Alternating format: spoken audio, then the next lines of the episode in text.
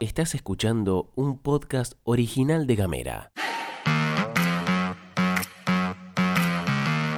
Hoy es martes 26 de julio, volvimos para pegarle derechito y tenemos varias cosas para contarte. Avanza la investigación de femicidio en Tolwyn. Mirgor desvinculó a casi 200 personas en una semana. Baja el blue. El FMI bancó a Batakis y a Argentina le frenan préstamo. Bienvenidas, bienvenidos y bienvenides. Información Editorial. y buena onda. Las noticias en 10 minutos. O menos. La pastilla de Gamera. Gastón Lodos. Flor Vaso. ¿Y vos?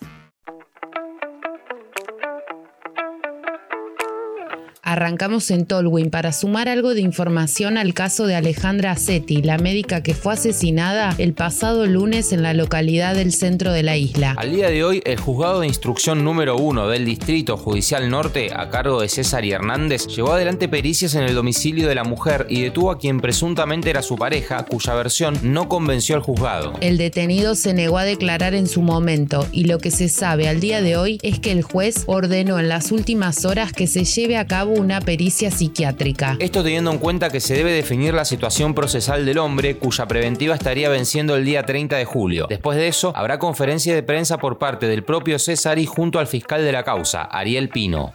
Pasamos a Río Grande porque no vienen buenas noticias desde el grupo Mirgor, que nuevamente definió la desvinculación de personal bajo el argumento de falta de insumos importados por la escasez de dólares que estamos viviendo en este momento. Los trabajadores fueron notificados durante el desarrollo de la jornada laboral del viernes pasado que ese mismo día era el último de trabajo en FAMAR o Planta 7. La decisión de la empresa afectó a 63 operarios y operarias, todos y todas del turno noche, y se les informó que se les abonarán los salarios hasta la finalización de los contratos que vencían el 31 de julio. Lo mismo había sucedido algunos días antes en Yatec, también de Mirgor, donde se cortó la continuidad laboral de 109 trabajadores contratados. En total y en un pestañeo se quedaron sin laburo más de 170 personas.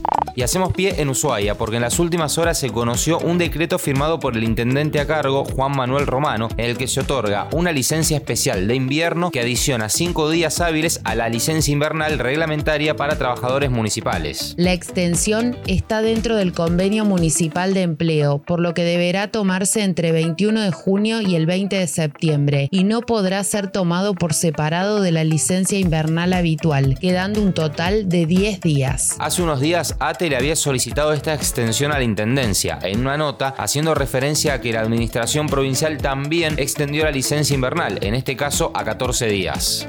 Pasamos a otro tema para repasar lo ocurrido y agregar algo en relación a la maniobra de la empresa electrónica KMG Fueguina, que intentó importar basura electrónica por un valor estimado en 1,5 millones de dólares a través de una operatoria irregular que fue desactivada por la AFIP. Todo comenzó cuando un trabajador de la aduana abrió una de las cajas de la empresa que supuestamente contenía una placa de video de 1.780 dólares, pero en realidad eran solo carcasas y algunos elementos sin valor, lo que se conoce como basura electrónica. La maniobra consistía en simular la importación de productos tecnológicos para ingresar a nuestra provincia. A raíz de este hecho, la aduana denunció ante la justicia por un delito doble, la importación de este tipo de materiales y la adquisición de dólares a precio oficial, es decir, la sobrefacturación de basura tecnológica. Si se considera la brecha entre el dólar oficial y el dólar contado con liquidación, haberle permitido girar a la empresa importadora los 1.5 millones de dólares le hubiera implicado una ganancia ilícita de 300 millones de pesos. Esto se dijo en un comunicado de la aduana. Desde este microinformativo nos comunicamos con gente de Afarte, cuya respuesta fue en textuales palabras que no tienen relación con este tema. A nivel nacional, también pasan cosas y en ese orden te contamos que la ministra de Economía se reunió con Cristalina Georgieva, gerenta del FMI, y según declaraciones de la UNO del fondo, se fueron amigotas. En su cuenta de Twitter, Georgieva dio la bienvenida a los esfuerzos iniciales de Batakis y textuales palabras para fortalecer la sostenibilidad fiscal y la importancia de la implementación decisiva del programa que se acordó con el fondo. Mientras tanto, el segmento del dólar blue que viene presentando hace rato a fuerza de corridas bancarias, pegó una baja después de varios días. Ayer lunes cerró 15 pesos por debajo de lo que venía y quedó con una brecha del 150% según un relevamiento de ámbito.com en el mercado negro de divisas. Desde la zona financiera internacional no llegaron buenas nuevas para la Argentina, ya que el actual presidente del Banco Interamericano de Desarrollo, conocido como BID, Mauricio Clever Carone, trabó un desembolso de 500 millones de dólares para el país que ya estaban aprobados. Esto fue lisa y llanamente una maniobra de presión con la lupa puesta en el acuerdo con el fondo. ¿Por qué decimos esto? Por lo que dijo Claver Carone. El BID está deseando que Argentina cumpla los compromisos con el FMI para mejorar las condiciones macroeconómicas. Antes de hacerse cargo del BID, un puesto que históricamente fue para funcionarios latinoamericanos, Claver Carone, que es estadounidense y hombre de Donald Trump, era el representante yankee en el board del FMI y fue clave para el acceso al préstamo inédito por 45 mil millones de dólares que tuvo la Argentina.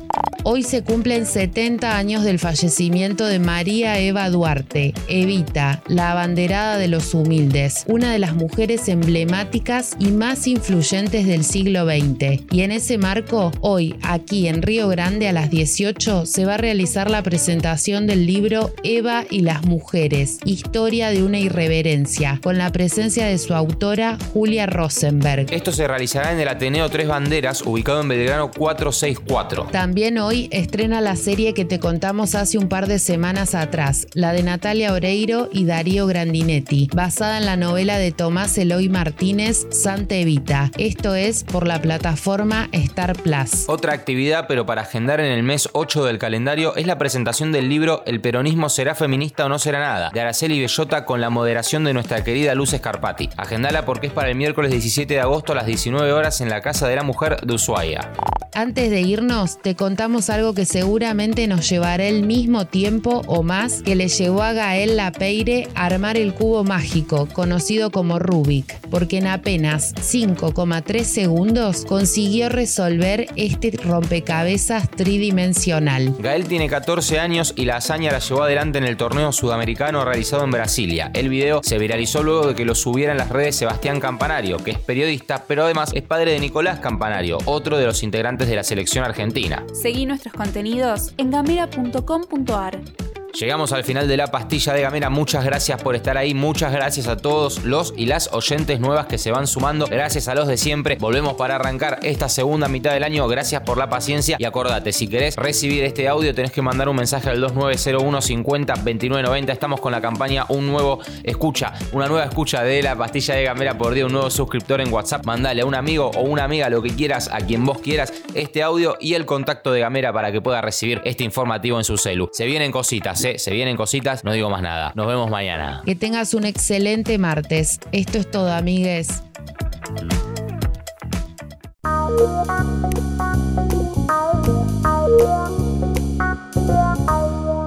Estás escuchando un podcast original de Gamera.